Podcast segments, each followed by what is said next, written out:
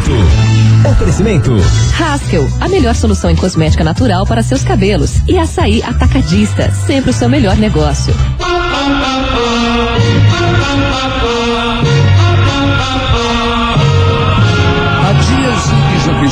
Despertamos com a testa franzida pelas preocupações. São compromissos a serem cumpridos, problemas a serem resolvidos, responsabilidades que parecem exigir uma energia que não temos. E por vezes a falta de perspectiva nos induz a um estado de espírito sombrio, porque pensamos, pensamos, pensamos e não encontramos uma saída. Houve, no entanto, um homem para o qual nada nesse mundo poderia ser tarefa impossível para aquele que crê. O problema é que, mesmo concordando com isso, às vezes temos dificuldade em vivenciar, em colocar em prática essa filosofia. Parece que na teoria sabemos que é realmente assim. No entanto, na prática, nem sempre conseguimos ter essa fé inabalável da qual tanto precisamos. Mas sempre é tempo de recomeçar com alma nova que levantemos com o firme propósito de trabalhar e lutar por uma vida melhor, dando de nós tudo o que temos, com esforço e boa vontade, sem nunca desesperar. E, sobretudo, repetindo com fé, nesse início de jornada, uma frase singela, mas sempre eficiente e verdadeira.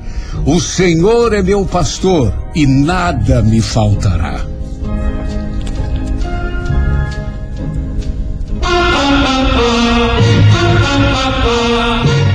Gente, 27 de março, dia do circo e dia mundial do teatro. A pessoa que nasce no dia 27 de março costuma ser personalista e até um tanto autoritária.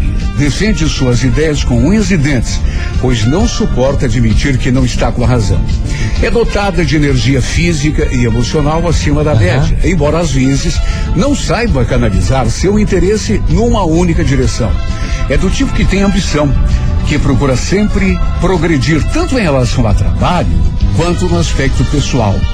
De É. temperamento explosivo, pode às vezes mostrar-se até agressiva e engenhosa, embora não seja do tipo que alimente ressentimento ou ideias de vingança. Gosta de ser a primeira em tudo, pois é competitiva e não admite derrotas. Aprecia as aventuras, inclusive no amor. Quando se enamora de alguém, não mede esforços para impressionar e chamar a atenção de quem porventura for alvo do seu interesse. Também nasceram no dia 27 de março a é? cantora norte-americana Mariah Carey, a apresentadora Xuxa Meneghel e estaria de aniversário hoje também, se vivo estivesse, o cantor Renato Russo, líder da banda Legião Urbana. Para você Opa! que hoje completa mais um ano de vida, feliz aniversário e tudo de bom.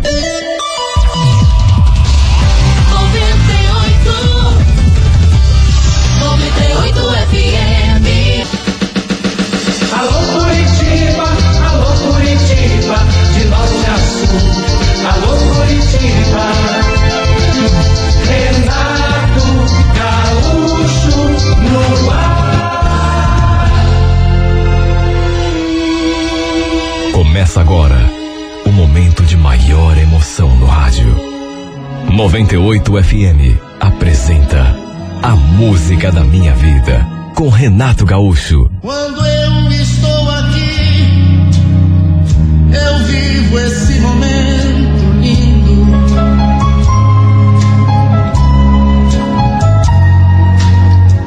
Olhando pra você e as mesmas emoções Olha, eu tinha um caso com a Aparecida.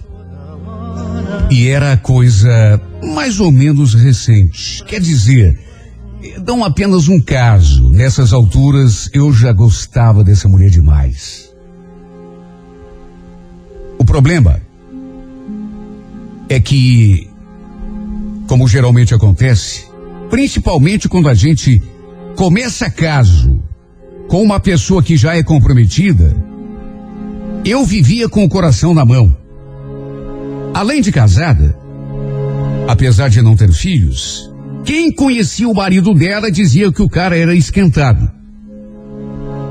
E o mais importante, o mais interessante e incrível, é que foi ela que começou a dar em cima de mim. Eu costumava frequentar um bar ali na vila mesmo dos finais de semana. Trabalhava como mecânico numa oficina ali perto e no sábado ali pelo meio-dia, em vez de ir para casa, dava uma passadinha ali nessa lanchonete, nesse bar para encontrar os amigos, eh, tomar o, o, uma cerveja, jogar a conversa fora. Era a minha rotina. Às vezes anoitecia e eu ainda estava ali. Ela também morava ali perto da lanchonete. No outro quarteirão, pertinho mesmo, e volta e meia aparecia para comprar uma carteira de cigarro, um refrigerante. E foi desse modo que a gente começou a trocar olhares. Eu ali tomando minha cerveja, ele entrava, ia até o balcão, comprava o que precisava comprar, e nesse meio tempo ficava olhando para mim, dando sorrisinhos. Ela olhava e sorria. E eu também olhava. Afinal de contas, não sou bobo, mulher bonita. E desse modo, dia após dia, aquela coisa, aquela atmosfera de paquera foi eh, amadurecendo e frutificando, foi esquentando desde o começo. Ou pelo menos desde uma semana depois do comecinho, eu sabia que ela era casada. Todo mundo, aliás, sabia. E mais do que sabia, conhecia o marido dela, tal do Gilberto, que era um cara de poucos amigos, eh, um cara que, enfim, não frequentava bar, lanchonete, era sempre na dele, um cara quieto, mas segundo falavam, bravo. Talvez até por isso ninguém se metesse com ele. Eu não era amigo desse Gilberto, nem conhecido, na verdade, mas sabia que ele existia. Só que apesar do perigo, eu e a Aparecida começamos com aquela paquerinha e eu fui me deixando levar. Até porque era uma mulher bonita e mais do que bonita, tinha uma carinha de safada. Eu, por exemplo, confesso que não demorou muito para ficar interessado nela. Sempre que havia passando na rua, eu já ficava todo oriçado, com vontade de me aproximar. Até que um sábado, eu ali na lanchonete, ela apareceu. Tinha mais uns dois ou três clientes por perto. Só que mesmo assim, ela se aproximou de mim e perguntou: Tudo bem? Será que eu podia te pedir um favor? Repito o que já disse no começo: a gente vivia se paquerando. A gente vivia sorrindo um para o outro. Mas aquela era a primeira vez que trocávamos uma palavra. Eu, meio nervoso, respondi que sim. Que ela podia pedir o favor que quisesse. Sabe o que que é? É, é que eu vim buscar uma carteira de cigarro e. Ai meu Deus, eu tô com tanta vergonha. Mas é que eu percebi que esqueci o dinheiro em casa. Você por acaso não me emprestaria? É que eu tô indo pro centro agora e só tô com o dinheiro da passagem. Aí mais tarde eu volto aqui e te pago. É que eu não gosto de comprar fiado aqui na lanchonete. Seu Jorginho muito chato. Botei a mão no bolso, peguei o dinheiro, falei que não tinha problema nenhum, que eu emprestaria, e coloquei o dinheiro na mão dela. Ela sorriu, me olhando fixamente, pegou o dinheiro, agradeceu. Só que em vez de ir buscar o cigarro no balcão, continuou ali, me olhando daquele jeito safado. A danada era casada. Morava ali perto, no outro quarteirão. Todo mundo conhecia o marido dela, embora, repito, fosse um cara meio quietão. E mesmo assim, trocava olhares comigo, mas sem nenhuma cerimônia. Foi o nosso primeiro contato de fato, nossa primeira conversa. Depois disso, a gente passou a se cumprimentar na rua quando se encontraram. E fomos nos aproximando mais e mais. Sempre que a gente se encontrava, a gente falava uma ou duas palavras. E quanto mais o tempo passava, mais o sorriso dela mexia comigo. Lembro do dia em que eu perguntei o seu nome. Não precisava, até porque eu já sabia, mas perguntei só para puxar assuntos. O pessoal ali do bar comentava que ela se chamava Cida. Fingindo não saber, eu perguntei, no que ela logo respondeu. É Aparecida, quer dizer, é Maria Aparecida. Mas não gosto muito desse nome, não. Aliás, não gosto que me chamem nem de Maria Aparecida e muito menos de Maria ou de Cida. Tenho horror. Prefiro Aparecida apenas. É porque já me acostumei com o pessoal me chamando assim. Repito, a cada dia que passava, quando a gente se via, trocávamos uma meia dúzia de palavras, eu ia ficando mais e mais atraído por essa mulher, mesmo sabendo que ela era casada. Até que num sábado, depois do serviço, eu tinha acabado de encostar o carro ali na frente da lanchonete, quando a vi saindo pela porta. Quando me viu, ela já veio para o meu lado toda sorridente. Trocamos algumas palavras, até que ela perguntou se eu podia lhe fazer um favor. Exatamente do jeito que tinha pedido da primeira vez. Falei que sim. E ele então me perguntou se eu podia lhe dar uma carona até o terminal. Disse que o ônibus tinha acabado de passar e que o outro iria demorar demais. Ah, tudo bem. Pode entrar, que eu, eu te levo onde você quiser. Não, não. Aqui o pessoal pode ver. Faz o seguinte. Me pega ali na esquina de baixo, pertinho da escola. Ali mais tranquilo. Eh, Não tem muito movimento nessa hora. Ela falou aquilo e me olhou de um jeito que me deu até um arrepio. Pediu que eu fosse lá para a esquina e a ficasse esperando durante dois ou três minutos que ela já chegaria. E foi assim que eu fiz. Não demorou muito, ela apareceu. Quando ela entrou no meu carro, só Deus sabe o que passou pela minha cabeça. Ela olhou com aquela carinha de inocente, que no fundo era mais uma cara de safada do que de outra coisa qualquer, e sorrindo falou: É que ninguém pode saber que você está me dando carona. É que esse pessoal fala muito. Não vai contar para ninguém, viu? Quem eu? Não, não vou contar mesmo. Fica tranquila. Ela sorriu, parecendo aliviada. Puxa, que bom. Assim que eu gosto de ouvir. Olha, para resumir. Ela não queria carona para terminar coisa nenhuma. No fundo, aquilo foi só uma desculpa. Um modo que ela encontrou de se aproximar de mim de um jeito que não me deixava dúvida. Mais adiante pediu que eu parasse num lugar dizendo que tinha uma coisa importante para me dizer. E eu já imaginando o que era, não me fiz de rogado.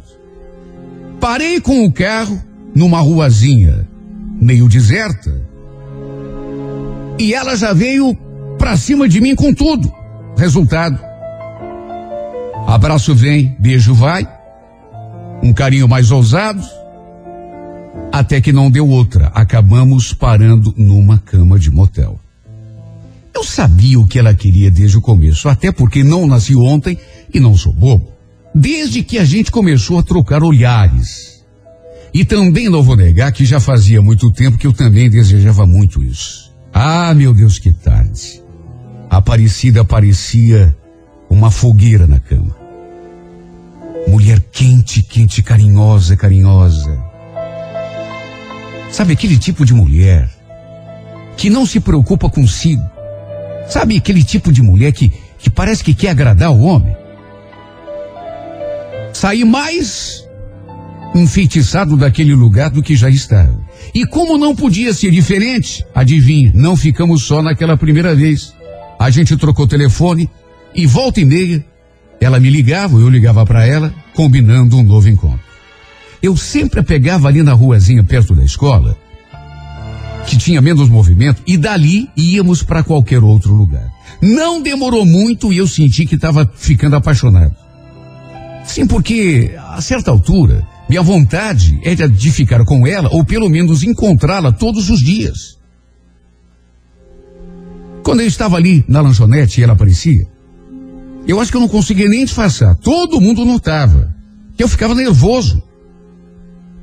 Sem contar que ficava louco da vida quando escutava alguém comentando alguma coisa sobre ela. Tipo que ela era bonita, que ela era gostosa. Bom, pelo menos que eu saiba, até aquele momento ninguém sabia do nosso caso. Quer dizer, pelo menos eu acreditava que ninguém sabia. E eu digo isso porque depois de uns três ou quatro meses, aconteceu a coisa mais impensada do mundo. Num sábado à noite, eu ali na lanchonete, já tinha me encontrado com ela logo depois do almoço, já tinha matado a minha saudade. Só que à noitinha aconteceu aquilo que eu sinceramente não esperava. Eu jogando uma partida de sinuca com um amigo quando aquele carro encostou. Encostou o carro. E dali de dentro, deu para ver que dentro do carro estavam duas pessoas. Se fossem quaisquer duas pessoas, tudo bem. O problema é que chegou a me dar um friozinho na barriga quando eu reconheci dentro daquele carro as duas pessoas que, sinceramente, eu não gostaria de encontrar. Pelo menos não juntas. Era Aparecida e ninguém menos do que o marido dela. Gelei, gelei e que homem não gelaria no meu lugar? Encostou o carro, ele já foi descendo, o marido, entrando pela porta e logo perguntando para um amigo meu que estava ali encostado no balcão: Escuta, você conhece algum Júlio? Que frequenta esse bar aqui, que diz que está sempre por aí? Esse meu amigo até no impulso, deu uma olhadinha para mim, que estava ali encostado na mesa com o taco na mão. E naturalmente que o homem, mesmo que o meu amigo não tivesse dito uma palavra, imediatamente se deu conta de que se havia algum Júlio ali, o tal Júlio era eu. Olha, eu tremi na base. Que que esse homem podia estar tá querendo comigo? Quer dizer, eu fiz essa pergunta para mim mesmo em pensamento, mas não precisou nem chegar no fim da pergunta, porque a resposta era evidente demais. Ele se aproximou de mim, me mediu dos pés à cabeça, perguntou, queria confirmação de que eu era mesmo o tal do Júlio. Eu falei que sim, assustado. E confesso, já segurando o taco de sinuca na mão. De modo que se por acaso ele viesse para cima de mim, pelo menos eu ia me defender. Só que em vez de me atacar, para minha surpresa, foi só eu confirmar com um gesto de cabeça que eu era mesmo o Júlio. Ele saiu de novo porta fora, foi até o carro, abriu o porta-mala, pegou uma mala lá de dentro, Aí foi até o lado do carono do carro, onde a Aparecida estava, abriu a porta e a trouxe debaixo do braço.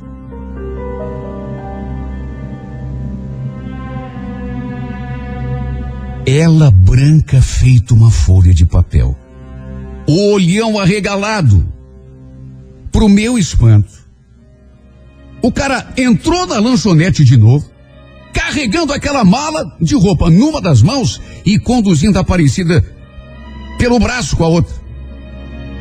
Eu tremia.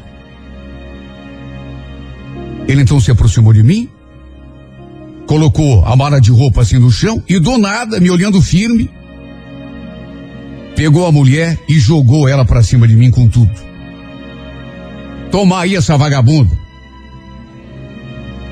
Se eu não andava pegando a minha mulher aí, pelas esquinas? Ou pensa que eu não sei? Pois agora não precisa mais ficar se, se escondendo, se encontrando as escondidas não, viu? Pode pegar que ela é tua.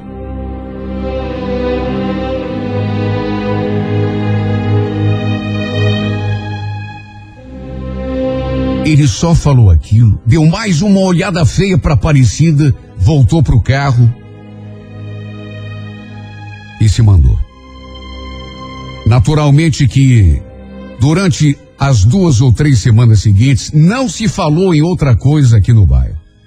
Eu acho que não teve uma viva alma ali daquele bairro que não tenha ficado sabendo da história. Que o cara tinha descoberto que nós dois éramos amantes e simplesmente tinha jogado a mulher para cima de mim.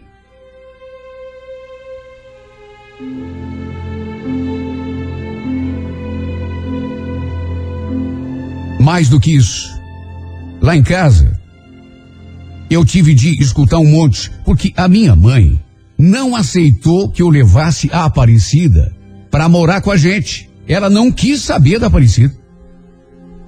Quando eu falei, ela já foi balançando a cabeça, mas tira o cavalo da chuva.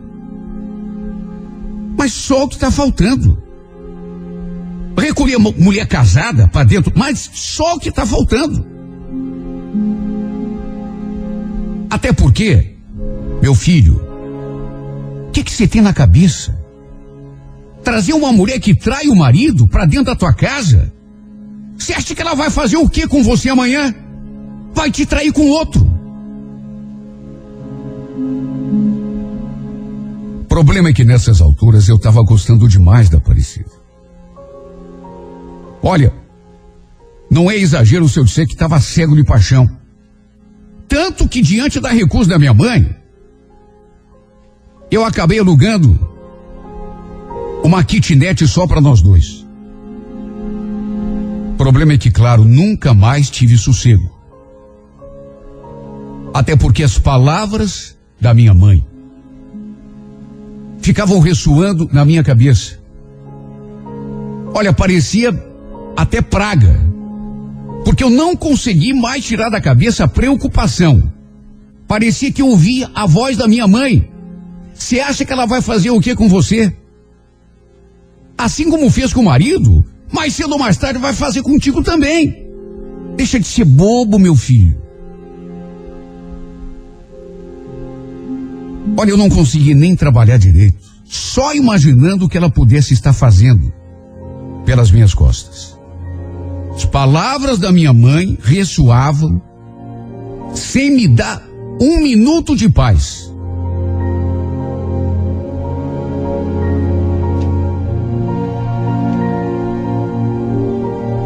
O problema é que se fosse uma mulher qualquer, com, com quem eu tivesse começado um caso só por farra, mas eu estava apaixonado, estava gostando dela. E quando a gente gosta da pessoa, se apaixona, aí mesmo é que fica refém. E parece que. Parece que palavra de mãe tem poder. Porque, por mais cuidado que eu tenha tido, por mais atenção que eu tenha prestado, as palavras da minha mãe ressoavam na minha cabeça: cuidado, meu filho, mais dia ou menos dia, ela vai fazer contigo o mesmo que fez com o marido. Aluguei aquela kitnet, mobiliei, gastei o que não tinha, cheguei a vender meu carro. E a verdade é que em menos de oito meses me deparei com a situação mais amarga pela qual já passei. Já andavam comentando, até que eu tive a convicção e a prova de que ela andava me enganando exatamente do jeito que enganava o marido com o vizinho ali mesmo da nossa rua. O pior é que era um moleque. E quando digo um moleque, não é força de expressão. Quantas vezes eu vi aquele menino empinando pipa na rua, no meio da piazada, quando chegava do serviço. E mesmo assim, a Aparecida teve a capacidade de recolhê-lo para dentro de casa enquanto eu trabalhava.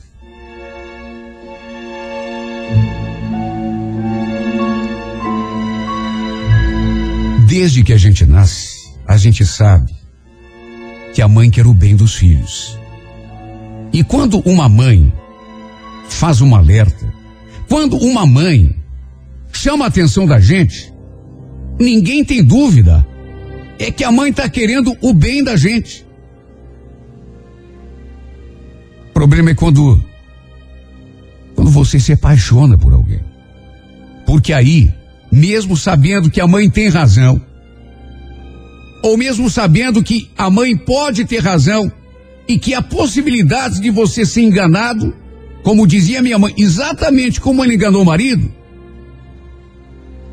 parece que a gente não tem forças para para tomar a decisão do bom senso.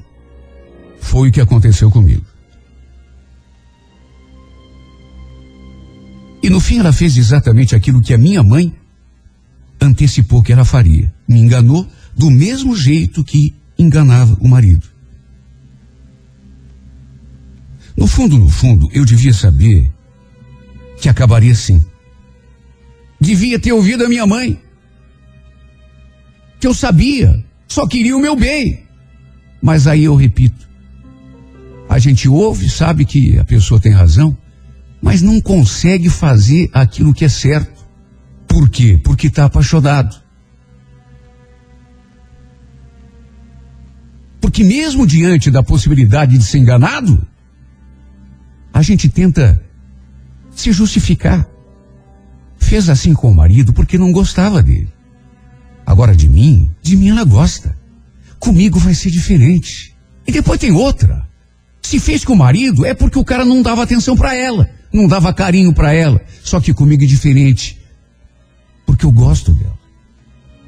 Quer dizer, aconteceu com ele, mas não vai acontecer comigo.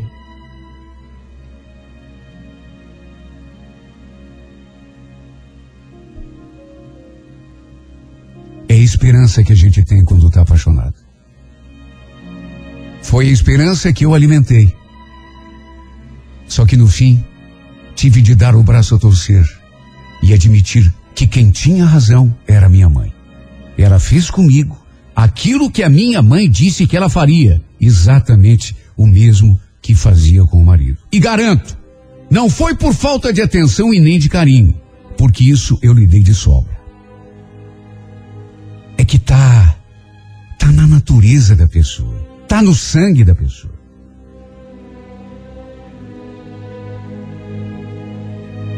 Está aí o resultado. Em menos de oito meses, ela foi com outro para cama. Do mesmo jeito que tinha feito com outro. E um moleque ainda por cima. Mais do que moleque, um desocupado. Olha, se esse menino tem mais do que 19 ou 20 anos, é muito. O pior é aquilo que eu já falei. Eu já estava amando essa infeliz. Tanto que fazia tudo por ela. Gastava todo o meu salário para bancar o que ela queria. Deixava muitas vezes de fazer o que eu gostava, de gastar dinheiro com uma roupa que eu precisava, só para bancar o gosto e a necessidade dela. No fim, ela me traiu com o primeiro que apareceu. Quando lembro da cena do ex-marido atirando ela em cima de mim, lá da lanchonete, com mal e tudo, eu não consigo também deixar de pensar naquele dia, quando eu cheguei em casa e a encontrei no nosso quarto nos braços daquele menino, daquele infeliz. Eu acho que foi só naquela hora que eu entendi o significado daquele provérbio, daquela frase, daquele ditado antigo, mas sempre atual. Aqui se faz, aqui se paga. Bem feito para mim quem mandou me meter com mulher que não valia nada? E se fosse por falta de aviso, ainda eu teria uma desculpa. Mas minha mãe, minha mãe que só quer o meu bem, cansou de me avisar. Deixa de ser bobo, menino. Você vai pra, trazer para dentro de casa uma mulher que traiu o marido com você? O que que você pensa? Que ela não vai fazer com você a mesma coisa que fez com ele? Se pensa isso, você é bobo. É só questão de tempo. Resultado, minha mãe tinha razão. E eu me danei exatamente do jeito que ela falou. E hoje, a única pergunta que eu me faço dia após dia e não encontro resposta é esta: Como pode eu saber o que devo fazer? Eu saber o que vai acontecer?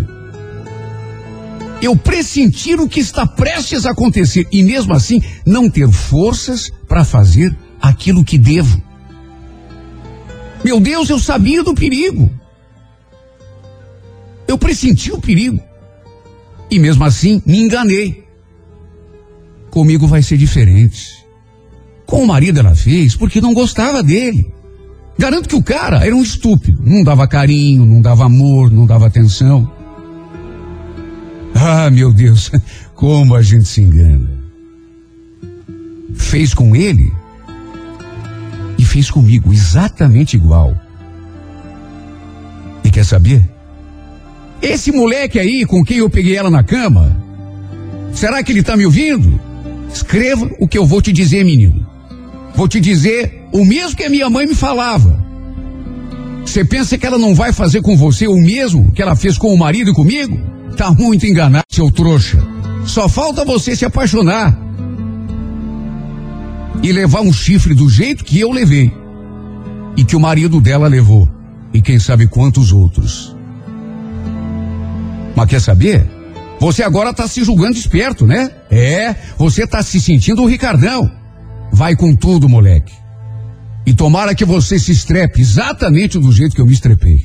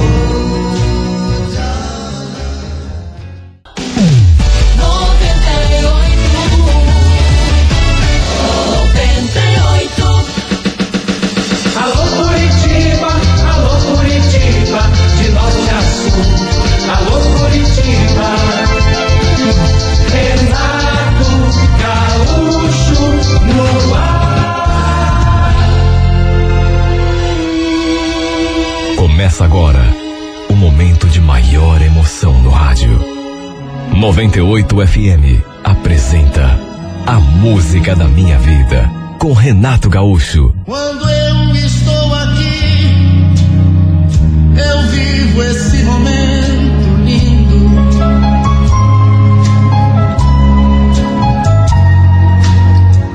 Olhando pra você e as mesmas emoções família do meu cunhado tem uma chácara na região de Araucária. E de vez em quando a minha irmã me convida para passar o final de semana com eles. Foi exatamente isso que aconteceu naquele sábado. Aceitei na mesma hora, até porque fazia tempo que eu não ia para lá. Andava precisando relaxar um pouco e era um lugar tão bonito. Ficou combinado, inclusive, que o Sandro, meu sobrinho, passaria ali em casa para me apanhar. Eu iria de carona com ele. Eu só não esperava que ele fosse levar um amigo do trabalho dele junto com a gente. Quando ele passou para me pegar, como ainda era bem cedo, eu fiz questão que eles entrassem e tomassem uma xícara de café.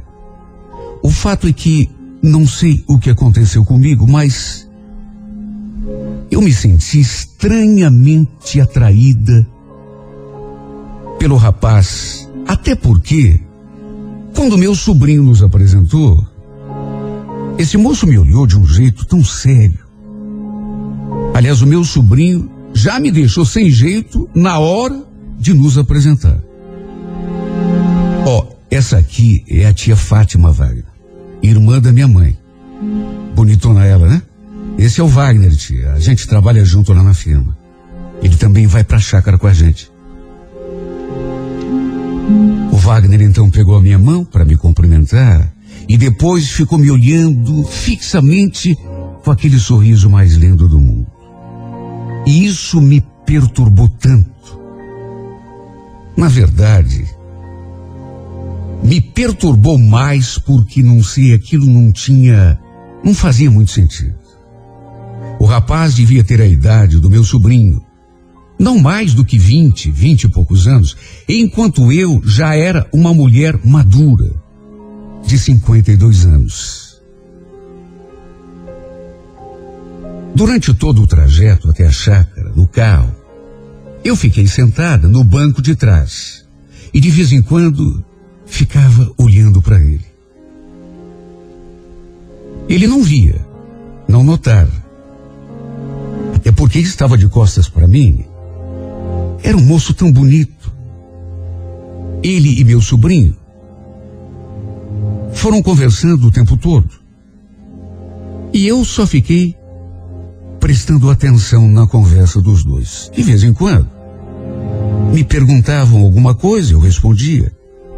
E repito, não sei o que aconteceu comigo, até porque tenho consciência de que era uma coisa descabida, mas eu estaria mentindo se dissesse que não me sentia atraída. Já estava separada há mais de 12 anos. E desde a minha separação, não havia me envolvido seriamente com homem nenhum. Tive um ou outro namoro, tive uma ou outra paquera, mas envolvimento sério mesmo nenhum. Claro que eu sentia falta, até porque não tinha filhos. Me sentia muito sozinha naquela casa, lá na chácara. Teve uma hora que meu sobrinho se aproximou e me falou uma coisa que, não vou negar, mexeu muito comigo. Serviu para incendiar ainda mais aquela sensação. Tia, o Wagner veio me perguntar um monte de coisas sobre a senhora. É mesmo? Mas. Que foi que ele perguntou? Ah, perguntou se se a senhora era viúva, se era separada, se tinha namorado. Falou que a senhora era bem bonitona. Não sei não, mas. Acho que ele ficou bem interessado. Que é isso, menino? Capaz. Olha para mim e olha para ele. Tem idade para ser mãe do teu amigo. Ué, e o que que tem isso? Desde quando que idade regula alguma coisa? De mais a mais? A senhora tá bem inteirona, né? E se a senhora quer saber, ele me falou que sempre preferiu mulheres mais velhas. Bom, se eu já estava balançada nessas alturas, imagine como eu fiquei depois dessa conversa com meu sobrinho. E para ajudar, cada vez que eu olhava para o Wagner, lá estava ele com o olho grudado em mim. Claro que, apesar de tudo, eu fiz o possível para não alimentar aquela atração.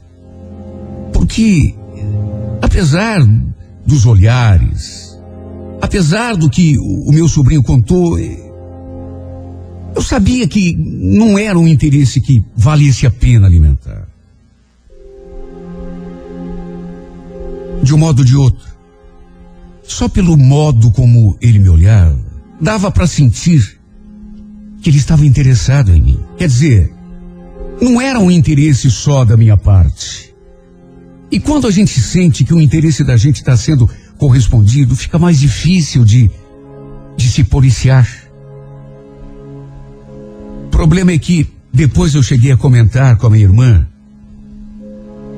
sobre aquela conversa, sobre aquilo que o meu sobrinho tinha contado. Comentei assim, por cima, sobre as coisas que o Sandro tinha falado para mim. Só que foi comentar e a minha irmã já me olhou com aquela cara de censura. Mais do que isso, chegou a, a me passar um pito. Veja lá se não me, se não vai me fazer passar vergonha, hein? Era só que me faltava. Você queria se meter com um amigo do meu filho. Essa minha irmã, ela é bem mais nova do que eu. Mas sabe, ela sempre teve uma cabecinha assim tão antiquada porque uma coisa é, é, é, é ser uma pessoa assim de princípios rígidos. Outra coisa bem diferente é ser uma pessoa preconceituosa. Ela achou um absurdo, por exemplo, eu falar que tinha achado o menino bonito. E mais do que isso, ela achou que era mentira eu ter contado que o filho dela tinha falado que o me mandou, inclusive, criar vergonha na cara, me olhar no espelho, procurar alguém da minha idade. De certo modo, não tiro completamente a razão dela, até porque a diferença de idade entre nós era muito grande.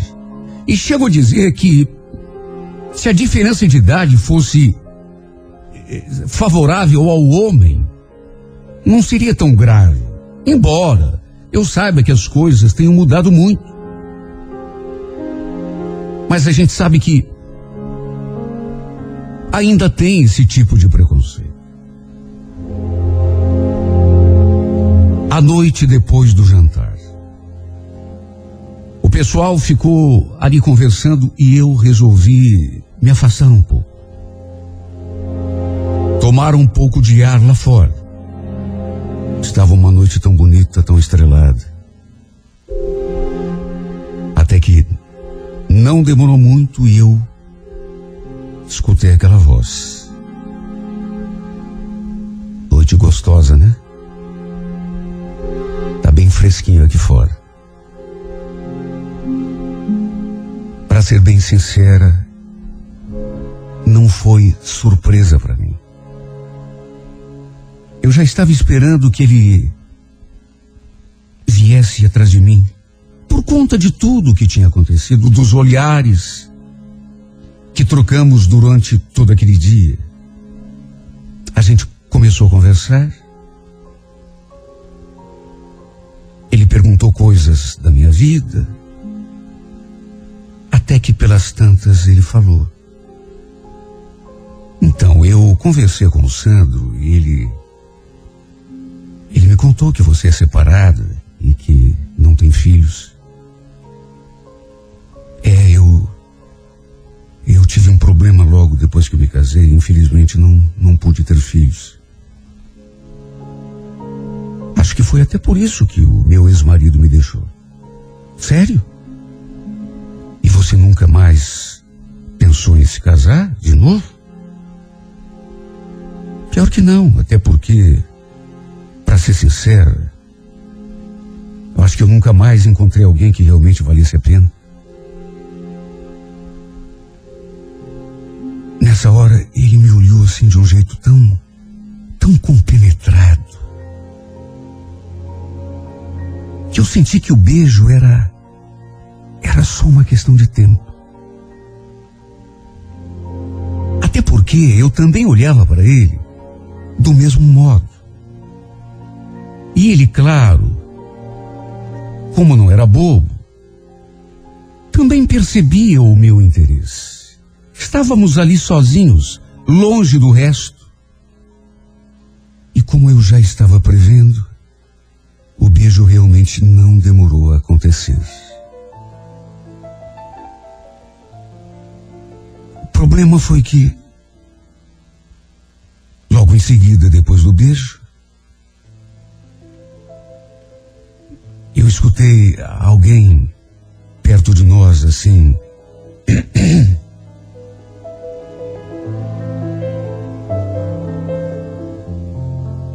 pior é que era minha irmã. Fez aquilo só para chamar a nossa atenção, só para atrapalhar. Na verdade, só para para estragar tudo, para para cortar o nosso barato. Eu me voltei assim para ela. E ela já me lançou aquele aquele olhar de censura, de reprovação fez um sinal, assim como quem diz.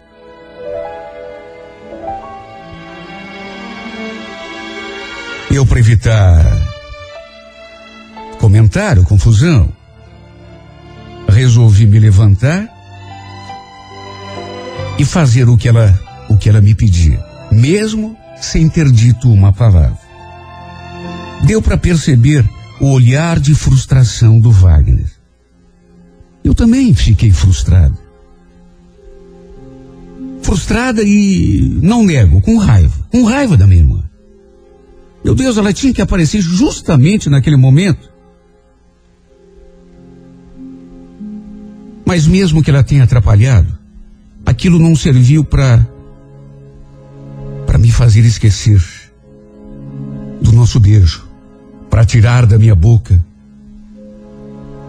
o gosto dos lábios dele. Ah, que beijo gostoso. Fazia tanto tempo que eu não era beijada daquele modo. O pior foi que não tivemos mais chance nem mesmo de conversar. Nem naquela noite e nem no dia seguinte. Quando dei por mim, já estávamos indo embora. Detalhe: minha irmã praticamente me obrigou a voltar de carona com eles. Não quis que eu voltasse com o Sandro e o Wagner. A gente se despediu assim de longe, inclusive. Apenas com aquele aceno de mão. Eu fiquei triste demais, frustrada. Simplesmente não consegui esquecer aquele beijo. Para minha felicidade, ele me ligou naquele mesmo dia, pegou meu número de telefone com meu sobrinho e me ligou para perguntar se eu tinha chegado bem. Mais do que isso, falou que tinha adorado me conhecer. Que tinha adorado demais o nosso beijo. E perguntou se a gente podia se ver de novo. No outro dia. Claro que eu falei que sim. E ele então ficou de me ligar para a gente combinar. Para resumir, acabamos nos encontrando naquela mesma semana. E aí, bom, aí sem ninguém para trabalhar. E sem ninguém para nos atrapalhar, aconteceu mais um beijo, mais outro, abraços, carinhos. Na verdade, acabou acontecendo tudo entre nós. Foram tantos beijos, tantos abraços, tantos carinhos. Foi a nossa primeira noite de amor. Na verdade, passamos a nos ver praticamente toda a semana. Às vezes duas, três, quatro vezes na mesma semana. E cada vez era mais gostosa que a anterior. Sem me dar conta, eu fui me deixando envolver mais e mais. Até que o nosso relacionamento caiu na boca dos meus parentes, da minha família, e todo mundo ficou sabendo. Minha irmã, eu acho que não preciso nem dizer, foi a primeira a me atirar pedras. A primeira a me criticar. Falou que eu não tinha vergonha na cara, que estava me comportando como uma vadia, que eu não era exemplo para ninguém, que não queria mais me ver perto da filha dela. Chegou a dizer que o Wagner devia ser um gigolô, que com certeza deveria haver algum interesse por trás para ele ter se envolvido comigo. Depois ainda me chamou de velha na minha cara. Meu Deus, eu não conseguia entender por que a minha felicidade estava incomodando tanto a minha irmã, porque era uma coisa que, pelo menos aos meus olhos, não afetava a vida dela. Sabe, incrível como, como certas pessoas falam coisas sem saber. E sem se preocupar se estão magoando o outro. Mas o pior é que não apenas ela me criticou. Na verdade, recebi pauladas de todos os lados. Meus parentes, praticamente todos, passaram a me ignorar. Como se eu fosse uma criminosa. Como se eu estivesse fazendo mal a alguém. Não me convidavam mais para nada. Principalmente depois que assumi meu namoro com Wagner. Aos olhos de todo mundo, eu era apenas uma sem vergonha. E o Wagner, um gigolô. Só me ligavam e se aproximavam de mim para me criticar, para me atirar pedras. E aos poucos, isso foi acabando comigo. Meu Deus, praticamente minha família toda, todo mundo me virou as costas. Para se ter uma ideia, nem no aniversário da minha sobrinha, que também era minha filhada, nem para esse aniversário eu fui convidado. Me senti tão triste, tão deprimida, tão abandonada, que isso começou a afetar a minha saúde, por mais que eu tentasse ser forte. Chegou uma hora que, e aos poucos, isso começou a mexer tanto com a minha cabeça, que não teve jeito.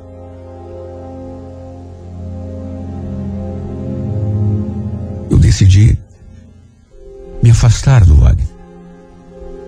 Juro por Deus que não era o que eu queria. Pelo contrário, ele estava me fazendo tão feliz.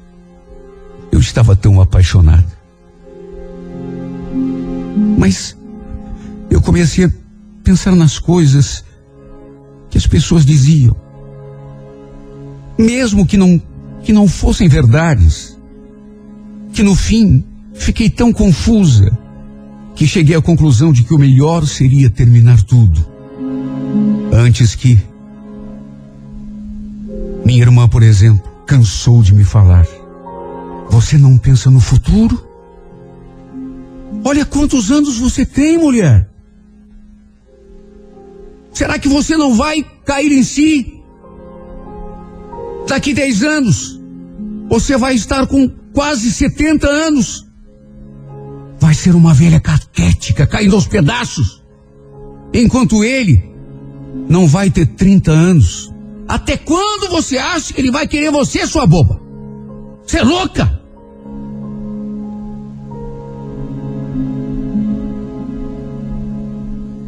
Só eu sei como me sentia quando ela me falava essas coisas. E sempre que estava em casa sozinha, era inevitável ficar pensando, pensando. No fim, abalada, confusa, tomei a decisão de me afastar. Ele não aceitou num primeiro momento.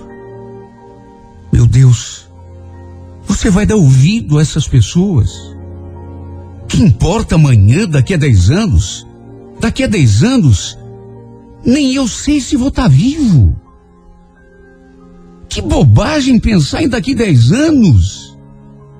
Essa tua irmã, que garantia ela tem de que ela vai estar tá viva daqui a dez anos? Eu sei, eu sei, mas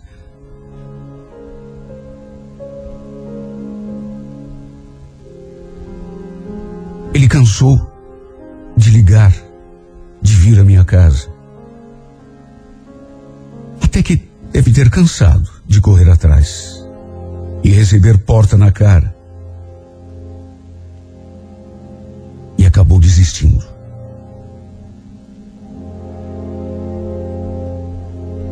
Ou então se deu conta de que nossa história realmente não tinha futuro. No fundo, apesar de estar sofrendo, sei que foi o melhor para todo mundo. Para mim, principalmente. Porque que futuro a gente poderia ter? Uma hora ou outra, sei que ele iria me deixar. Ia conhecer uma menina da sua idade, se apaixonar, e de um jeito ou de outro, hoje, amanhã, daqui um mês, quem ficaria chupando o dedo seria eu, de um jeito ou de outro. No fundo, eu sabia que a minha irmã tinha razão. De um jeito ou de outro, ela tinha razão. Então, já que era para sofrer, que fosse de uma vez e de uma vez por todas. Melhor assim do que do que sofrer a prestação.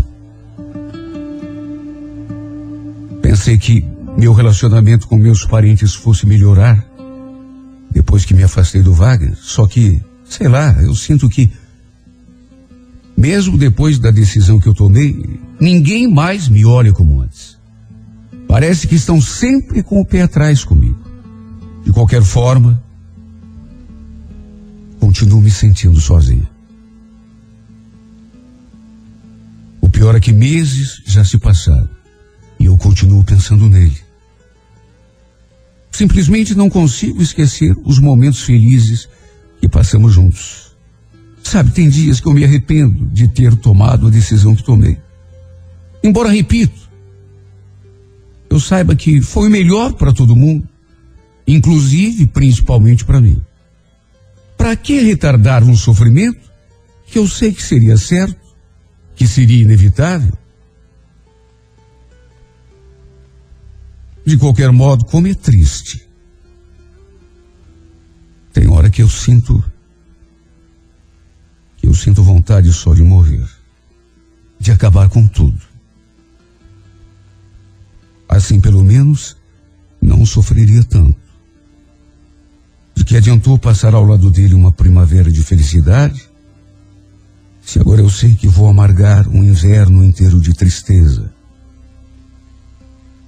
Pior de tudo, ainda por cima, sabendo que todo esse sofrimento, toda essa amargura, foi por minha própria decisão, por minha escolha. Por que tive de conhecer esse rapaz tão tarde? Por que será que a gente conhece a pessoa certa no momento incerto? Ele está no verão da sua vida. Enquanto eu cheguei no frio do inverno. Esse inverno que eu já sei vai ser longo, longo dolorido e frio. Frio e dolorido, longo, frio e sofrido. Look at this photograph. Every time I do it makes me laugh. How did eyes get so red? And what the hell is on Joey's?